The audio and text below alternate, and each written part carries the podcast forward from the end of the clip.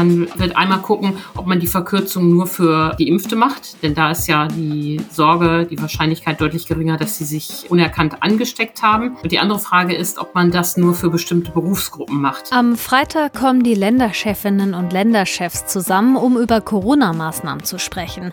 Eine könnte die Verkürzung der Quarantäne für Omikron-Kontaktpersonen sein. Was da in Planung ist, das besprechen wir in dieser Folge. Rheinische Post Aufwacher. News aus NRW und dem Rest der Welt. Hallo zusammen, schön, dass ihr heute mit dabei seid. Ich bin Wiebke Dumpe und weil wir uns ja in diesem Jahr noch nicht gehört haben, wünsche ich euch noch ein frohes neues Jahr. Ich freue mich drauf, euch auch in 2022 mit dem Aufwacher zu begleiten.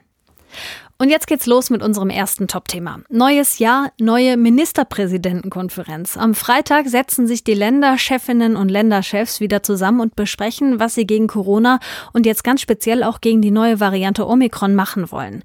In unseren Nachbarländern löst Omikron nach und nach Delta als dominante Variante ab und auch bei uns steigen die Zahlen. Allein in NRW hatten wir zum Beispiel bis Ende Dezember über 5600 nachgewiesene Fälle. Knapp 14 Tage davor waren es nur etwas mehr als 600. 600. Worüber bei der Ministerpräsidentenkonferenz am Freitag gesprochen wird und was sich dann ändern könnte, klären wir mit Antje Höning. Sie leitet die Wirtschaftsredaktion bei der Rheinischen Post und ist jetzt im Aufwacher. Hallo Antje. Hallo Wiebke. Klar ist ja, Omikron wird die Lage nochmal verschärfen, weil sich vermutlich schneller mehr Menschen anstecken. Gerade muss ja jeder, der Kontakt hatte zu einer Person, bei der Omikron nachgewiesen wurde, für 14 Tage in Quarantäne, egal ob geimpft oder nicht. Das könnte sich womöglich aber bald ändern. Antje, was ist da in Planung? Der Bundesgesundheitsminister hat vor, an den Quarantäneregeln etwas zu ändern, hat aber noch nicht genau gesagt, was er vorhat. Im Gespräch sind mehrere Varianten. Das eine ist, was macht man mit den Quarantäneregeln für Kontaktpersonen, also Menschen, die selber nicht infiziert sind. Und da ist eine Idee, dass man die Quarantäne von jetzt 14 Tage auf sieben Tage reduziert, wie etwa der Chef der Deutschen Krankenhausgesellschaft vorschlägt. Die andere Frage ist, was passiert mit den Menschen, die infiziert sind, die ja dann in Isolation müssen zu Hause, soll man da auch was machen. Davor warnt die Krankenhausgesellschaft daran, etwas zu ändern. Aber es gibt auch andere Länder wie Großbritannien oder die USA, die sogar die Frist für diese Gruppe von Menschen gesenkt haben, wenn sie keine Symptome haben. Würde denn diese Verkürzung prinzipiell für alle Menschen gelten oder sind da welche von ausgenommen? Ja, das wird, ähm, ist auch eine Frage, die zu klären ist. Man wird einmal gucken, ob man die Verkürzung nur für Geimpfte macht, denn da ist ja die Sorge, die Wahrscheinlichkeit deutlich geringer, dass sie sich äh, unerkannt angesteckt haben. Und die andere Frage ist, ob man das nur für bestimmte Berufsgruppen macht. Man debattiert ja diese ganze Frage vor dem Hintergrund, dass Omikron möglicherweise wegen der hohen Ansteckung massenhaft zum Ausfall von Belegschaften führt. Und um zu verhindern, dass diese Regel die Wirtschaft lahmlegt, prüft man eben jetzt die Quarantäne zu verkürzen. Und dazu gibt's ja auch schon verschiedene Reaktionen. Du hast zum Beispiel mit Krankenhaus- und Ärztegesellschaften gesprochen und auch mit Vertretern aus dem Handwerk. Wie reagieren die denn auf die Vorschläge? Die reagieren da gemischt drauf. Der Chef der Kassenärztlichen Bundesvereinigung, Andreas Andreas Gassen, der ja in Düsseldorf auch bekannt ist, weil er hier Arzt ist, warnt etwa davor, die Quarantänefrist nur für bestimmte Berufsgruppen zu verkürzen. Er sagt, keine Differenzierung, kein Rosinenpicken. Wenn man die Quarantäneregeln verkürzt, dann für alle und nicht nur für bestimmte Berufsgruppen. Das Handwerk sieht beide Seiten, die sagen, es ist ja niemandem damit geholfen, wenn man die Quarantänedauer verkürzt, ähm, aber möglicherweise infektiös an den Arbeitsplatz zurückkehrt. Und das soll sicher ausgeschlossen werden durch so eine Regelung, ähm, dass man vor der Rückkehr in den Alltag einen Test macht. Unser Ministerpräsident Hendrik Wüst hat ja auch gesagt, dass er das schwierig fände, bei den Berufen zu unterscheiden. Aber das wird sich ja dann am Freitag hoffentlich klären, wenn dann ein gemeinsamer Weg der Länder steht. Wie schnell würden Änderungen denn dann umgesetzt werden? Die aktuelle Corona-Schutzverordnung für NRW, die gilt ja noch bis zum 12. Januar. Das ist keine Frage des Landes, sondern das werden eine bundeseinheitliche Regelungen geben, die man da vornimmt und die müssen dann die Länder jeweils ähm, anpassen, umsetzen in ihren Corona-Schutzverordnung und die Corona-Schutzverordnung schnell zu ändern, wäre kein Problem. Also auch wenn die Verordnung erst in einigen Tagen ausläuft, wenn angepasst werden muss, dann passen die auch an. Also das ist kein Problem. Die Frage ist jetzt, worauf die sich einigen und das Umsetzen kann dann ganz schnell gehen. Lass uns doch noch mal kurz aufs Impfen gucken. Das wird ja am Freitag auch Thema sein. Wie ist da der aktuelle Stand? Ja, es ist ja toll, wie über die Festtage auch weiter geimpft wurde. Das Impfzentrum Neuss etwa hatte auch an den Feiertagen geöffnet. In Düsseldorf ließ man es da etwas langsamer angehen. Auch viele Praxen haben weiter geimpft und so konnte NRW tatsächlich 633.000 Auffrischimpfungen seit dem 23. Dezember durchführen. Das ist ja wirklich toll, dass da viele geboostert wurden. Allerdings die Zahl der Erstimpfungen, die geht äh, doch nur langsam voran. In NRW in dieser Zeit 83.000. Das heißt, wir sehen da den Effekt, wer schon mal bereit war, sich impfen zu lassen, der lässt sich jetzt auch gerne boostern, weil er ja auch weiß, dass die Wirkung so abnimmt. Aber mit den Erstimpfungen geht's doch nur langsam voran. So liegt NRW bei den Impfquoten auch immer noch bei 78 Prozent. Das ist besser als im Schnitt der Länder. Es gibt Länder gerade im Osten, da sieht es noch viel düsterer aus, aber es ist natürlich immer noch zu wenig, um äh, in den Bereich von einer Herdenimmunität zu kommen. Gibt es denn da Pläne oder Bemühungen, die Quote noch mal höher zu kriegen? Ja, da ähm, hat es ein zweiter Punkt, auf den der Ministerpräsident hingewiesen hat. Er will ja auch nochmal über die Impfpflicht reden und fordert, dass da jetzt was passiert. Es, wir kriegen ja die Impfpflicht für bestimmte Berufsgruppen, aber jetzt wird ja auch über die allgemeine Impfpflicht debattiert und auch das Thema soll nochmal angepackt werden. Allerdings da sollte man sich davon nicht zu schnelle Erfolge versprechen, weil bis das umgesetzt ist, bis das kontrolliert und durchgesetzt ist, vergehen ja Monate. Also wenn man die Impfquote erhöhen will, muss man, glaube ich, jetzt die Daumenschrauben für die Ungeimpften noch mal mehr anziehen. Und das heißt, die 2G-Regeln verschärfen. Die sind ja löchrig wie ein Sieb. Und man sollte vielleicht auch noch mal ernsthaft über den Vorschlag aus Bayern debattieren, Ungeimpfte an den Behandlungskosten bei Corona zu beteiligen. Das hat der bayerische Gesundheitsminister ja vorgeschlagen, dass man ein Malus, welcher Art auch immer, in der Krankenversicherung einführt. Das hat ja durchaus Vorbilder in der Krankenversicherung, auch bei den Folgen von Tattoo oder Piercings, ähm, wenn es da Komplikationen gibt und die behandelt werden müssen. Auch dann müssen die Krankenkassen jetzt schon die Betroffenen an den Kosten beteiligen oder ihnen kein Krankengeld zahlen oder gekürztes Krankengeld. Also da gibt es durchaus Vorbilder für dieses Vorgehen aus Bayern. Darüber, finde ich, könnten die Länderchefs ernsthaft reden. Sagt Antje Höning. Danke für die Infos rund um das anstehende Treffen der Länderchefinnen und Länderchefs. Vielen Dank. So, jetzt was ganz anderes. Wie würdet ihr reagieren, wenn euch jemand einfach immer anders nennt, als er wirklich heißt? Ich finde es persönlich schon mega nervig, wenn jemand meinen Namen falsch ausspricht. Also wenn jemand zum Beispiel Wipke sagt anstatt Wiebke.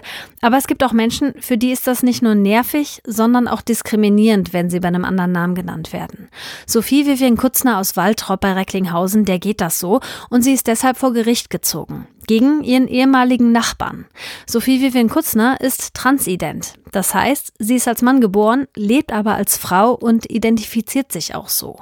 Ihr ehemaliger Nachbar hat das offenbar nicht akzeptiert und sie auch nach ihrer offiziellen Personenstandsänderung weiter bei ihrem alten männlichen Vornamen genannt und sich auch mehrfach über sie lustig gemacht. Unsere NRW-Reporterin Claudia Hauser hat Sophie Vivian Kutzner getroffen und spricht darüber jetzt im Aufwacher. Hallo Claudia. Hallo.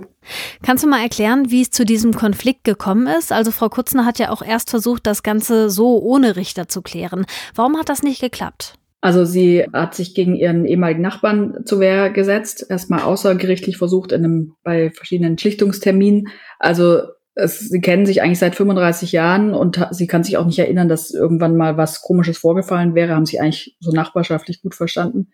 Inzwischen waren sie auch nicht mehr Nachbarn, aber kannten sich halt und Waltrop ist nicht so riesig.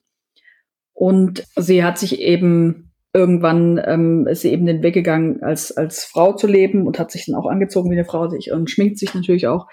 Und daraufhin hat er einfach sein Verhalten geändert, war nicht mehr freundlich, sondern hat sie immer wieder öffentlich bei ihrem alten männlichen Vornamen, Rüdiger hieß sie früher genannt, und sie so herabgewürdigt, also hat sich lustig gemacht, trägst du heute wieder ein Kleidchen und solche Sachen, hat er gesagt, an der Bushaltestelle vor allem, an der sie sich halt regelmäßig getroffen haben. Und ähm, sie hat sich dadurch ziemlich erniedrigt gefühlt und hat eben versucht, das Ganze außergerichtlich zu regeln, aber der Nachbar hat sich einfach geweigert, irgendwie zu Terminen zu erscheinen und deshalb ist sie dann mit ihrem Anwalt vor Gericht gezogen. Du hast ja im Mai hier schon mal von ihr berichtet im Aufwacher. Jetzt kam das Urteil des Gerichts. Wie hat das entschieden? Sie war erfolgreich. Das Amtsgericht Recklinghausen hat ihr Recht gegeben. Also es ist so, dass ihr Nachbar, ähm, sollte er sie jetzt weiterhin oder nochmal Rüdiger nennen, dann kann ein Ordnungsgeld fällig werden von bis zu 250.000 Euro. Also es wird auf jeden Fall eins fällig. Die Frage ist dann, wie hoch es sein wird. Es kann bis zu 250.000 werden. Und wenn er nicht bezahlt oder sich weiterhin einfach weigert zu reagieren, er muss jetzt zum Beispiel auch die Gerichtskosten, ihre Anwaltskosten auch übernehmen, dann kann es eben auch eine Ordnungshaft geben. Und der Anwalt sagt, dass das Urteil eben nicht nur für Frau Kutzner sehr wichtig ist. Ja, sie ist ja sicherlich nicht die Einzige, der das so geht. Das könnte andere ja bestärken, auch mal dagegen vorzugehen, wenn ihnen das passiert. Wie fühlt sich Sophie Vivian Kutzner denn jetzt nach dieser Entscheidung? Ja, sie hat erzählt, dass sie sehr angespannt war vor dem Termin, weil sie, es ist ja eine relativ moderne Geschichte und sie hat sich eben gefragt, ob die, ob das, äh, ob man in Deutschland jetzt schon so weit ist, in so einer Sache äh, gerecht zu urteilen und sie fühlt sich jetzt aber sehr gesehen vom Gericht und sagt, ihr ist ein großer Stein vom Herzen gefallen jetzt, weil das Gericht eben der, der ganzen Begründung des, des Anwalts auch gefolgt ist. Und sie ist sehr erleichtert, dass, dass der Weg jetzt so erfolgreich war. Und ihr Anwalt sagt, dass es ein großer Sieg ist für die geschlechtliche Selbstbestimmung und eine schallende Ohrfeige der Justiz für jede Art der Diskriminierung. Wahnsinn, das ist echt eine total krasse Geschichte irgendwie. Ähm, eine transidentitäre Person bei dem Namen zu nennen, den sie ja bewusst abgelegt hat, nennt man auch Dead-Naming. Also wörtlich übersetzt aus dem Englischen heißt das so viel wie den toten Namen zu benutzen. Warum ist das für diese Menschen so verletzend, wenn man das macht? Es ignoriert natürlich zum einen den langen Weg, den, den man gegangen ist, um überhaupt eine Transidentität anerkannt zu bekommen. Also das, das geht über Jahre, da braucht es mehrere psychologische Gutachten dann braucht es eine Namensstandänderung, also dass man halt eben auch auf dem Ausweis dann ein anderes Geschlecht ist. So und deshalb ist es eben eine, ein langer Weg, den die Leute gehen und die müssen sich da gegen viele Widerstände durchsetzen. Das ist sehr mühsam und wenn man das dann endlich erreicht hat oder von Leuten noch beim alten Vornamen genannt wird, dann ist es natürlich doppelt verletzend. Und es, es verletzt ja natürlich auch die Persönlichkeitsrechte. Der Anwalt sagt, dass es ähm, dass jeder eben nicht nur das Recht hat, seine Geschlechtszugehörigkeit frei zu bestimmen, sondern auch das Recht hat, bei seinem selbstgewählten Namen genannt zu werden. Dann hoffen wir mal, dass Frau Kutzner in Zukunft frei und ohne solche Diskriminierung ihr Leben als Frau leben kann. Auf jeden Fall ist ja das Urteil des Amtsgerichts in Recklinghausen nicht nur für Sie von großer Tragweite, sondern ja für alle, die sowas erlebt haben. Danke, Claudia, für das Gespräch. Gern geschehen. Und falls ihr die Vorgeschichte nochmal nachhören wollt, wir hatten das Thema im Mai ja schon mal im Aufwacher, als der Prozess losging. Den Link zu der Folge, den packe ich euch in die Show Notes. Und hier kommen noch ein paar Meldungen für euren Tag. Das Land NRW verlängert die Steuerhilfen für die Opfer der Flutkatastrophe im Sommer. Die Hilfen sollen mindestens bis zum 31. März weiterhin gelten. Eigentlich war geplant, dass sie zum Ende des Jahres 2021 auslaufen sollten. Infos dazu und vereinfachte Anträge gibt es auf der Homepage des Finanzministeriums. Den Link findet ihr in den Show Notes. In NRW sind im vergangenen Jahr so viele Kinder zur Welt gekommen wie schon seit Jahrzehnten nicht mehr. Das Statistische Landesamt hat wie üblich erst einmal seine Schätzungen für 2021 bekannt gegeben. Die genauen Zahlen sollen dann im Juni veröffentlicht werden. In Siegen steht heute ein Lokführer vor Gericht, der 2019 selbst für einen Anschlag auf einen Regionalzug verantwortlich gewesen sein soll. Er soll an einer Brücke zwei Gullideckel befestigt haben, in die er dann mit dem Zug reingefahren ist. Deswegen hatte ihn schon einmal ein Gericht verurteilt, jetzt geht er gegen dieses Urteil in Berufung. Und heute gibt's die Zahlen vom NRW Arbeitsmarkt. Die Arbeitsagentur sagt nicht nur, wie viele Menschen im Dezember ohne Arbeit waren, sondern auch, wie die Zahlen für das gesamte vergangene Jahr aussehen. Und zum Schluss gibt's noch ein schnelles Wetterchen. Der Tag startet grau und im Süden von NRW auch mit viel Regen. Nachmittags lockert es im Nordwesten auf. Es gibt aber immer mal wieder Schauer, teilweise auch mit starkem Wind und im Bergland kann auch Schnee runterkommen. Dazu da oben dann bis zu 5 Grad, im Flachland sind zwischen 7 und 10 Grad drin. Morgen dann fast überall nass, windig und deutlich kühler, maximal 3 bis 6 Grad sind drin. Auf dem kahlen Asten werden es um die 0 Grad. Das war der Aufwacher mit Wiebke Dumpe am Dienstag. Wenn euch die Folge gefallen hat, teilt sie gerne mit euren Freundinnen und Freunden oder lasst uns eine Bewertung bei Spotify da. Ich sag schon mal Danke und bis die Tage, wenn ihr mögt. Mehr Nachrichten aus NRW gibt's jederzeit auf RP Online. rp-online.de